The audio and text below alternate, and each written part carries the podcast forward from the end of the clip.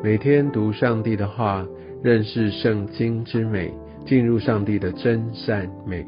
家人们平安。今天我们进入到立位记第二十章，看到这些犯罪之后的一些相关的刑罚。我们可以看到上帝哈，好像非常非常的严厉。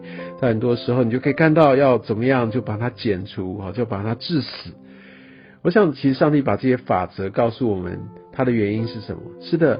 他要呼召我们成为圣洁，但更重要的是要让我们可以在上帝的同住中，让我们可以常常的跟上帝在一起，而且是持续的在一起。我想在这边就埋下一个永生的一个概念，这是一个分别出来，一个是特别的一个恩典。上帝总是希望他的百姓属他的百姓，要真的过一个属神的一个神所为他所预备的一个丰盛的一个蒙保守的这样的一个年日。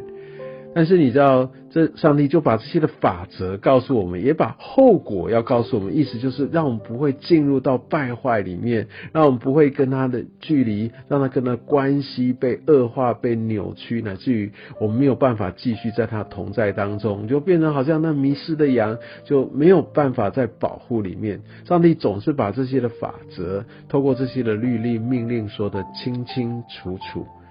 那我想有些人也许说，那我不同意啊，为什么他要这样子？那这个真的很迂腐，或者说，就算在当下，我现在也觉得，那我干嘛不能照我自己的意思去做？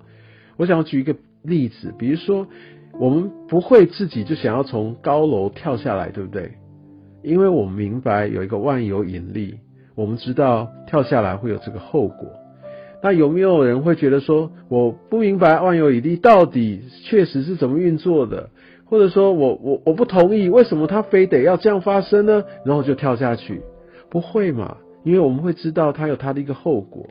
我相信上帝一样，他他说的这些是让我们明白他，让我们知道他，因为他是掌权的神，他不需要获得我们的同意，但是为着我们的生命的益处，为着我们的安危，为着我们能够持续的在他的保守当中，他把这一切告诉我们，让我们知道怎么样是一个永生之道。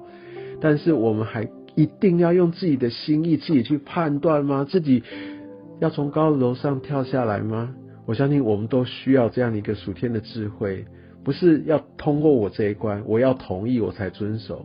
如果真的是这样的话，那我们就是做自己的神，那我们真的就不在神的保守当中，自己去为自己的生命来完全的负责。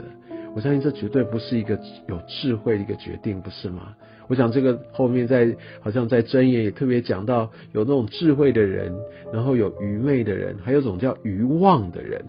愚昧的人他可能不知道不清楚哈，那但是愚妄的人是他明明知道，然后他他就算后面呃一开始不知道，他被提醒了，但他怎么样，他还是持续的就不肯不愿意。千万千万记得，我们不要成为那愚妄的人。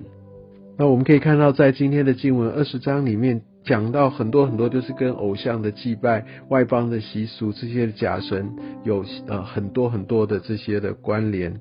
那这边第三节讲述说，把儿女献给摩洛，献给这个外邦的假神，这是玷污他的圣所，这是亵渎神的圣名。把儿女献给摩洛，好，那我想这是非常不讨神心意的。神他从来不要一个人的献祭。特别他也不要孩子的一个献祭，因为上帝他是他是爱惜生命，他是爱生命的，他是赐生命的，所以这类献祭都不会是人的献祭。但是在当时的背景，在这些异教里面有非常非常多这个。把人献给那些的假神，上帝在这边说的非常清楚，千万不可以。而且他这边说什么？第四节，本地人若阳为不见，不把他治死，我就要向这人，不是这人而已哦，和他的家，我要向他变脸。这意思说，神其实在运作他，他都他的期待或他的这样的一个次序跟一个一个方式都不会是单独的，都是在群体里面的，都是有一些制约的效果。我们可以想到，好像在最最近这几个世纪以来，好像这些思潮不断的讲到人本，不断讲到要个人主义。其实这后面有很大很大的一个从撒旦来的谎言，从撒旦来的的一个攻击。教会，所以为什么要成为教会？要要一切都要能够来坦诚的分享彼此的连结，所以我们需要有一个深厚的一个关系。当我们看到有一些不对的事情，我们不可以扬为不见，就觉得好像我就管好自己了。我想在属神的家里面，绝对绝对不是一个利己的一个主义，我们是一个群体。教会其实是一个群体，我我想在以弗所书，在哥罗西书也讲到很多，我们都是怎么样？我们都是彼此相连的，我们是在一起建造的。我相信这是一个很重要的提醒。那我想在后面这段经文，在第七节、呃第八节以后，我们就可以知道，我们都需要怎么样？我们要成圣，再一次强调我们的圣洁，而且我们要谨守遵行神的命令，因为神他的呼召要我们成为圣洁。接下来我们可以看到，在第十十节以后，就讲到很多关于性方面这方面神的一个很重要、很严厉的一个提醒。因为我想在当时，呃，在我呃异文化里面，在异教当中，他们总是有很多很多这些性上面的一个泛滥，一个非常非常不注重贞洁，好像很多的败坏也都是从性开始。这也是撒旦很大的一个攻击，很大的一个诡计。甚至在教会界，我们可以有的时候不时就听到有一些人的。跌倒，甚至知名人物的一个跌倒，都是来自于性的一个败坏，所以我们真的要非常非常谨慎，这个性的一个一个贞洁，这个一个纯正是。非常非常重要，它影响到不只是品格上，或不只是呃，在一个道德上，它更是影响到一个与神的一个关系哦。所以在性的上面，我们真的要非常非常的谨慎。那我相信在这世上有非常多来自于性的诱惑，在在肉体上面呢，在从眼目的一个情欲哈。那我想这些都是我们需要真的靠着神，我们要非常非常的谨慎，我们不要去碰。你知道我听过一个牧者，他意思。就是说，当我要怎么样杜绝这些的的一个一个诱惑，就怎么样，Don't look，就是不要看，啊，就是当我哎，也许会飘到，但是我就是要导引我的一个眼光，不要继续下去。往往就是从看多看一眼，或甚至开始哦，觉得好像没有什么，慢慢慢慢就陷进去了。在性上面的一个贞洁，非常非常的重要。